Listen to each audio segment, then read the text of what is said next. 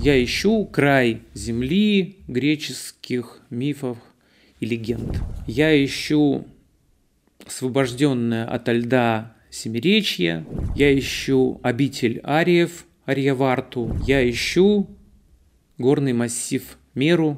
Я ищу самую древнюю землю иранцев, Ариану Ваэджу.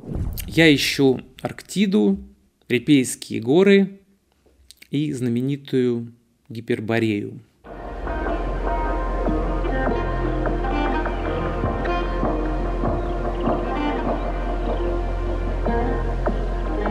Здравствуйте, уважаемые зрители, я Алексей Гринглас, и это продолжение выпусков об арктических предтечах индийского и иранского эпосов. Если вы пропустили, в первом видео я рассказывал об основоположнике арктической или полярной, это другое название теории, Бале Гангадхаре Тилаки – и других фигурах, которые внесли значительный вклад э, в эту теорию. Во втором выпуске я рассуждал о мышлении составителей индийского священного эпоса Ригведы, а также о мышлении их предков. Сегодняшний третий выпуск посвящен ответу на вопрос «А что же мы ищем?» Арктические предтечи арийского эпоса – это что? Этот выпуск заключительный из предварительных выпусков. Начиная с, со следующего, четвертого выпуска, мы будем приступать уже к э, конкретным географическим областям. Э, перед тем, как мы начнем, я попрошу вас, если вам нравится то, что я делаю, поставить лайк этому видео, ну и подписаться, может быть, на мой канал. Это поможет э, развитию канала и будет э, стимулировать меня к э, созданию новых выпусков. Итак, арктическая родина. Как вам известно уже, Тилок в своей книге «Арктическая родина в Ведах» утверждал, что родина индоевропейцев расположена на севере. О чем именно шла речь? Э, вы знаете, что понятие «родина» имеет несколько значений. От конкретного места рождения человека до страны, культура которой воспринимается им как своя, э, родная. Э, другими словами, малая родина и большая родина с заглавной буквы. Другое дело, когда мы говорим о родине целых племен, народов – об этом писал Тилок, о древней родине, э, под которой он понимал историческое место проживания предков, э, территорию, где жили люди, передавшие свои гены и культурные традиции следующим поколениям. Э, говоря об исторической родине древних ариев, Тилок предполагал, что с течением времени племена могут разделяться на несколько этнических групп, и одна общая э, родина может быть у многих народов.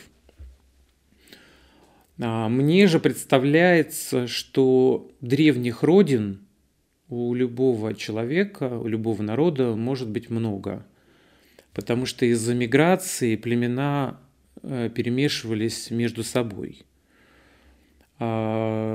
То есть родины не только разделяются, но и сливаются.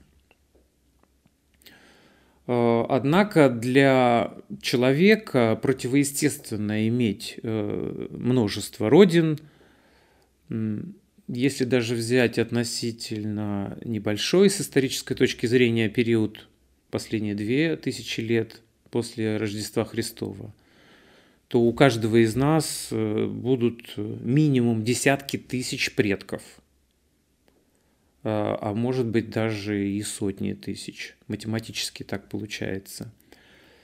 А, и место проживания каких из этих предков мы будем признавать как э, родина. Нужно что-то выбрать.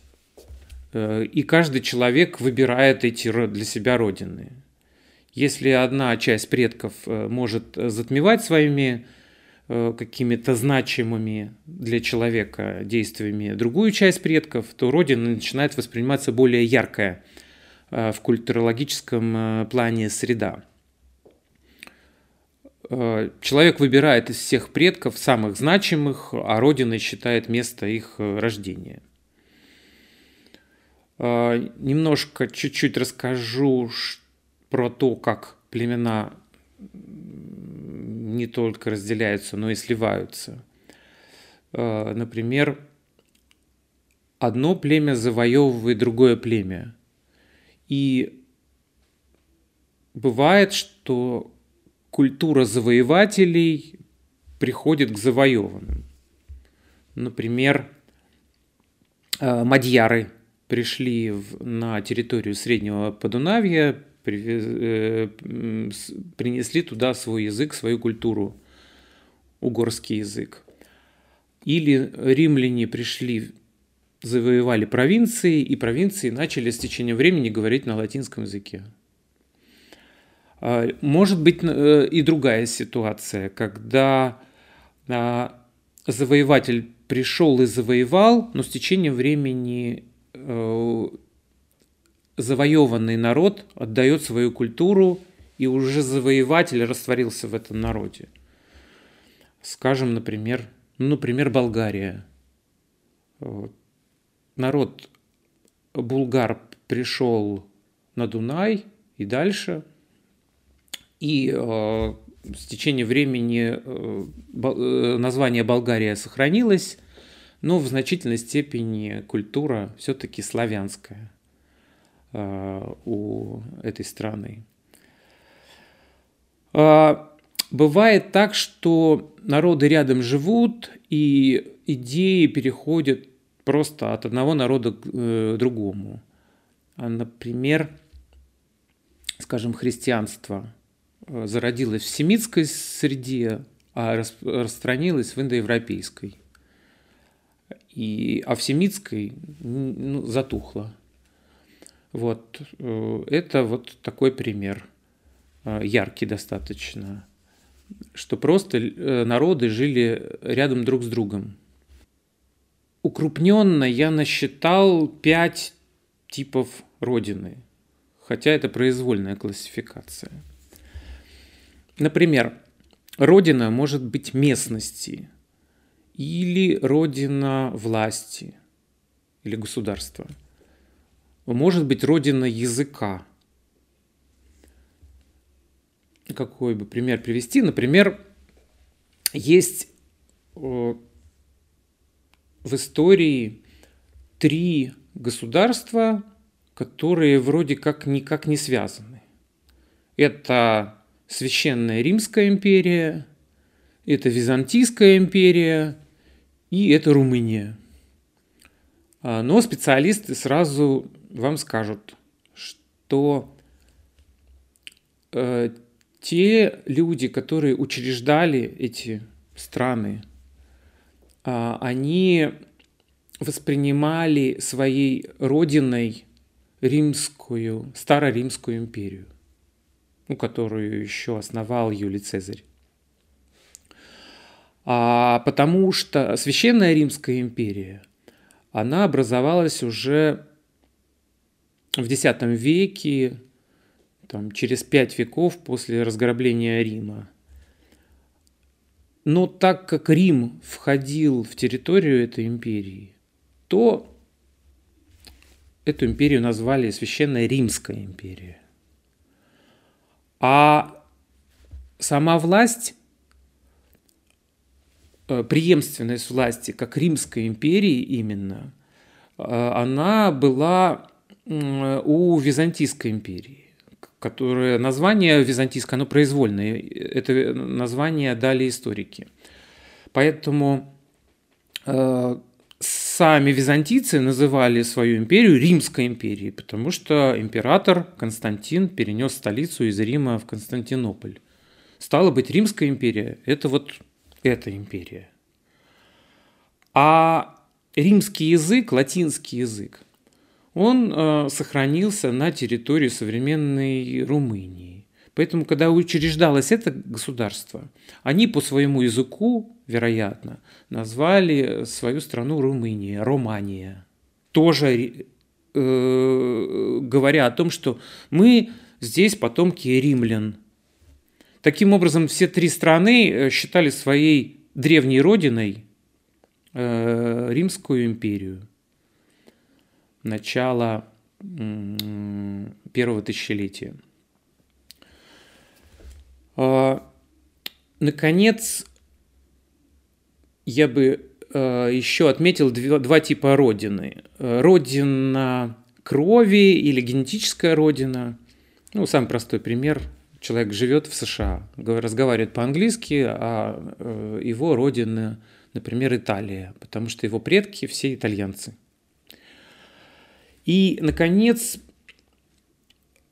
самая последняя родина, которую я которую хотел бы рассказать более подробно, это родина с точки зрения веры. А, я понимаю, что у многих людей есть духовная родина, основанная на религии. А, в этом случае можно сказать об еще одном типе родины – это святая земля – как правило, святая земля, территория ее существенно меньше, чем территория, на которой проживают люди, исповедующие какую-либо религию. Например, э, самая крупная религия христианства, э, маленькая территория Иудеи и города э, Иерусалим, Вифлеем, Назарет, а территория последователей Христа, она огромнейшая, ну, может быть, в сто раз больше. Такая же история у ислама. Для последователей пророка Мухаммеда духовной родиной является Мекка, Медина, Иерусалим, а территория э, проживания приверженцев этой религии в десятки раз больше. Э, Одним словом, если рассматривать понятие Родины именно с точки зрения верующих людей, можно сделать вывод, что часто люди имеют еще одну духовную родину, в зависимости от своего вероисповедания. Тот вопрос, который меня интересует, это где расположены места возникновения более древних религий, в частности иранского зороастризма и ведического индуизма. Самые древние книги этих религий – иранский эпос Авеста, индийская Ригведа.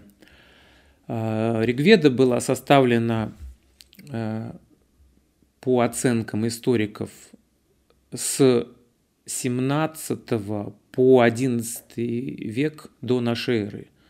То есть приблизительно 3,5 тысячи лет назад. А что было еще раньше, мы можем только лишь догадываться. В своей работе Тилок утверждает следующее. Колыбель человечества следует искать в Арктике, поскольку именно там зародилась жизнь животных и растений. Но современная археология не дает нам доказательств того, что хотя бы одна из ветвей индоевропейцев э, существовала на севере, как предполагали в своих трудах Тилок и Гусева.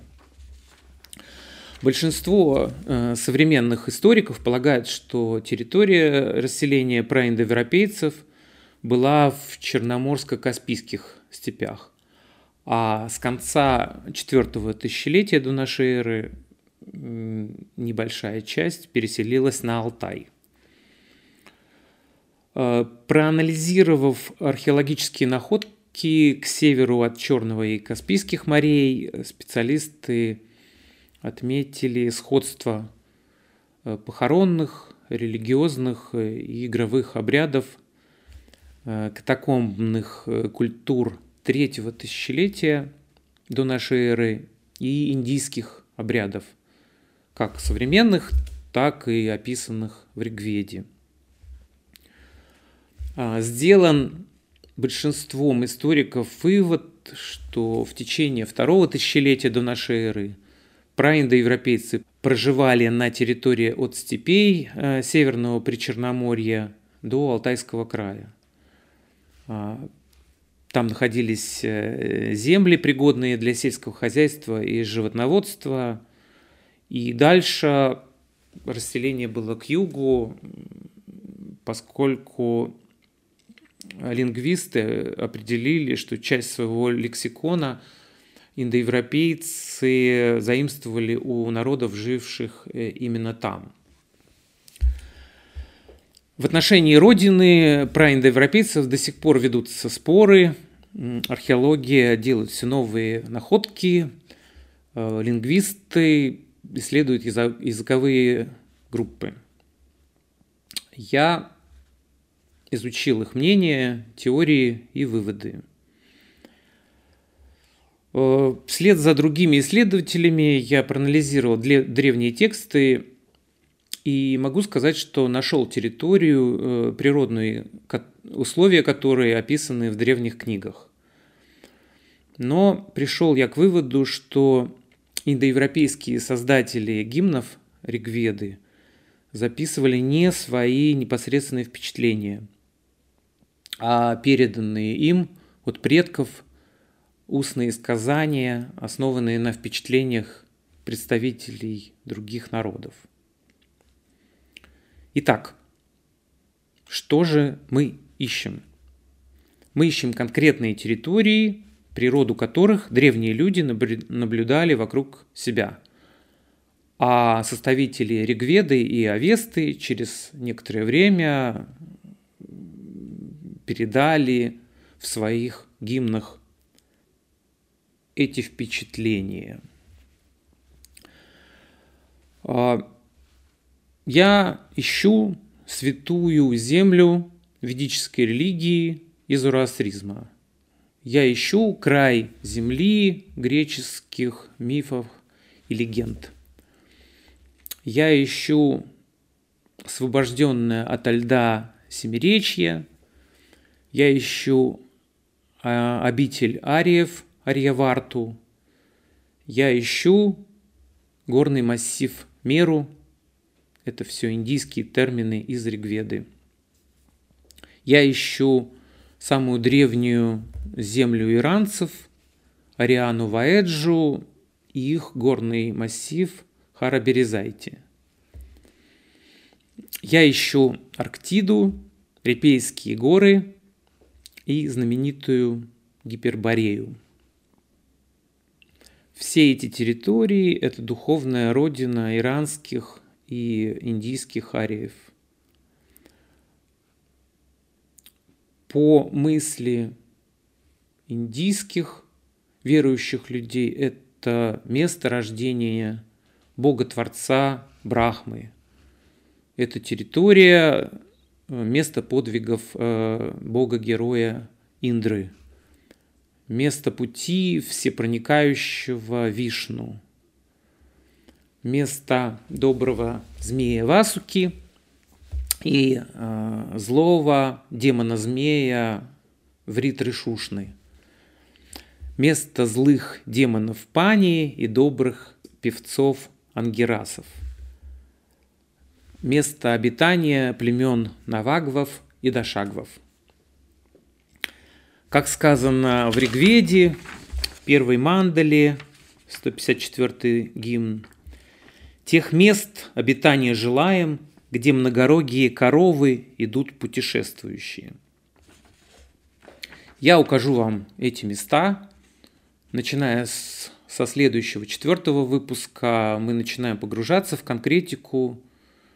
В четвертом выпуске мы будем искать Молочный океан, а также наиболее вероятные места, с которых э, древние люди наблюдали его, а потом рассказали э, другим племенам, а потом э, представители этих племен рассказали своим потомкам, и эти потомки написали в Ригведе описали эти географические области. Если вам понравилось, ставьте лайки, подписывайтесь на канал. Нас с вами ждет очень много интересных открытий. Всего доброго.